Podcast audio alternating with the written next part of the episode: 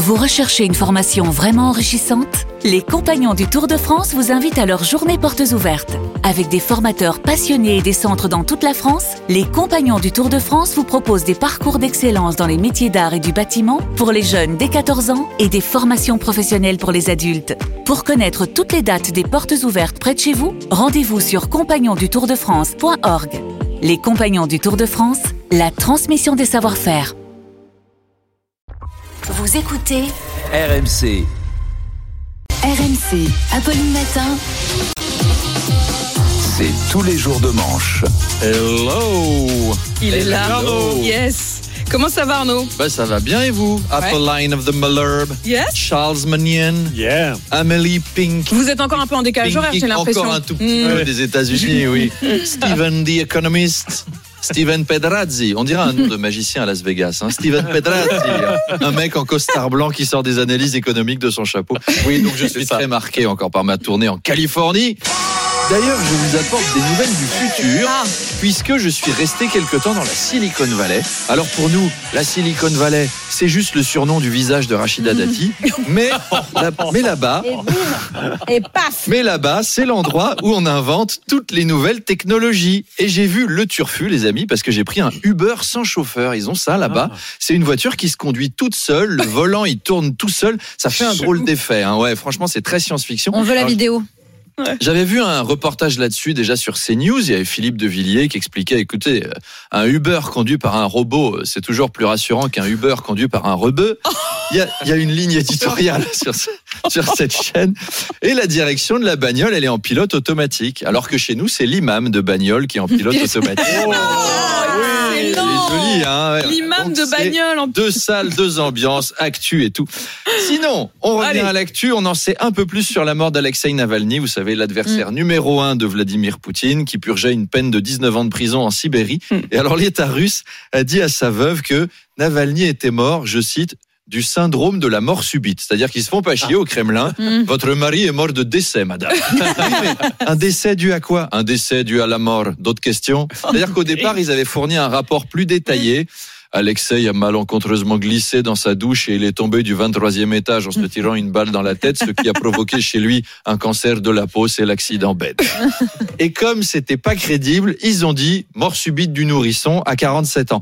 Donc j'espère pour euh, Marine Le Pen et Jordan Bardella que le RN il a vraiment remboursé son emprunt russe, hein, parce qu'il rigole pas le banquier du Kremlin. Alors à, ce- à- à ce sujet, Francis Lalanne, et c'est pas une blague, il a tweeté à propos de la mort de Navalny. Il a dit Navalny serait décédé d'une thrombose et les thromboses sont un effet secondaire des injections Covid. C'est si. non, c'est pas vrai, il a pas dit. Si, si, si, si. pas. C'est-à-dire que Navalny a été battu, torturé, dans une geôle en Sibérie, une cacahuète par jour. Poutine lui a empoisonné ses slips au plutonium. Mais pour Lalanne, c'est les vaccins C'est le, c'est le triple dose Covid C'est pas Navalny qui était empoisonné dans sa cellule, c'est les cellules qui étaient empoisonnées dans Navalny. Et si la mort nous programme Ah, sur naufrage. Ouais, chanteur et débile, c'est Jean-Jacques Goldman. Euh, en, parlant, en parlant de Francis Lalanne, euh, toujours, accrochez-vous à vos bretelles, il a annoncé une liste aux européennes. Ah. Ouais, avec Dieudonné. Ah bah, bien sûr. Les, Ouais. Non, les je pas. Chardenne du Ouais. complot, ça va bien dans ce pays. Hein. Les Véronique et Damien- Devena de l'antisémitisme. Mais vous imaginez à Pau, Mm. si l'ARCOM vous oblige à les recevoir dans votre face-à-face, faudra vous faire remplacer par Dominique Rizet. hein. Il a l'habitude des psychopathes. Bonjour à tous. Aujourd'hui, dans Faites entrer le face-à-face, je reçois Francis Lalanne et Dieudonné. L'Union européenne veut nous pucer euh, Et quenelle de 75 euh, Au-dessus, là. Oh oui, les ronds de cuir euh, Les quenelles Les rondelles de quenelles, c'est le soleil 25 minutes à ce régime. C'est la première fois que vous allez demander à la direction si on peut pas avoir Stanislas Guérini le lendemain pour, pour se reposer un tout petit peu. Les, les enfants de Harry et Meghan, euh, Arnaud, vont changer de nom de famille. Oui, c'est fini Windsor Moonbatten. Le petit Archie Windsor Moonbatten va désormais s'appeler, pour de vrai, Archie Sussex. Alors, Mais non. ça veut peut-être rien dire en anglais. mais en français, Ah, c'est au top. C'est pas recommandé de s'appeler Archie Sussex euh, à 4 ans. hein. C'est un appôt à Gabriel Matzneff. Alors, Pourquoi Sussex C'est parce qu'ils sont ducs et Duc. duchesses de Sussex, Yes. donc ils peuvent s'appeler comme la région sur laquelle ils règnent. C'est un peu comme si vous appeliez Apolline Sarthe, Oui. ou Charles Paca, ou Amélie do Brasil de Salvador de Bahia, Sublime, pas de Las Vegas. Bon courage, bon courage à la femme de ménage de la famille Sussex qui va devoir laver les chaussettes parce que on sait jamais Ah si là les là. chaussettes de Archie Sussex sont sèches et Archie sexe ou sèches sexe et Archie. Ou sexe. Gabriel Attal a présenté son chien. Oui.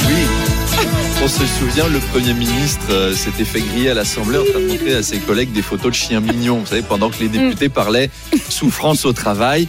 Et ben voilà, c'était pour ça, parce que ce discours de gauche faisait souffrir ses amis de droite. Il a voulu lutter contre leur souffrance à l'Assemblée en leur montrant un petit chien. Oh, Alors minou, depuis, minou. il a, il a révélé que c'était... Allez, on aboie dans la matinale maintenant. Apolline, on lâche les élastiques, c'est le retour de vacances. Allez. Donc depuis, il a révélé que c'était son chien, Volta. J'avais l'impression de voir Sarkozy confirmer, vous vous souvenez, avec Volta, c'est du Sénat. Et donc, Gabriel Attal a expliqué que c'était ses sœurs qui lui avaient envoyé cette photo et qu'il avait voulu la montrer. Trop Euh, sympa. Mais ça, on avait compris, Gabriel. C'était pas ça le problème, c'était le contexte en fait. Donc, les frangines Attal. Prochain débat à l'Assemblée sur les morts aux urgences. Euh, lui envoyez pas des photos de petits chats à ce moment-là, ça le déconcentre. Monsieur Attal, l'hôpital va très mal. Hier, un homme dormait dans ses excréments. Oh, mais il est trop mignon vous demande pardon. Mais en fait, euh, c'est mon petit chat. Des fois, on le fait jouer avec un bouchon euh, au bout d'une ficelle. Regardez, j'ai une vidéo, hein, c'est trop marrant. Monsieur, Ma- Monsieur Attal, nous parlions d'un homme malade en soins palliatifs. Et regardez, il remue la, queue. hein. Il est trop content, hein, c'est trop chou. Voilà, faut pas le déconcentrer, le Premier C'est la génération TikTok, ça.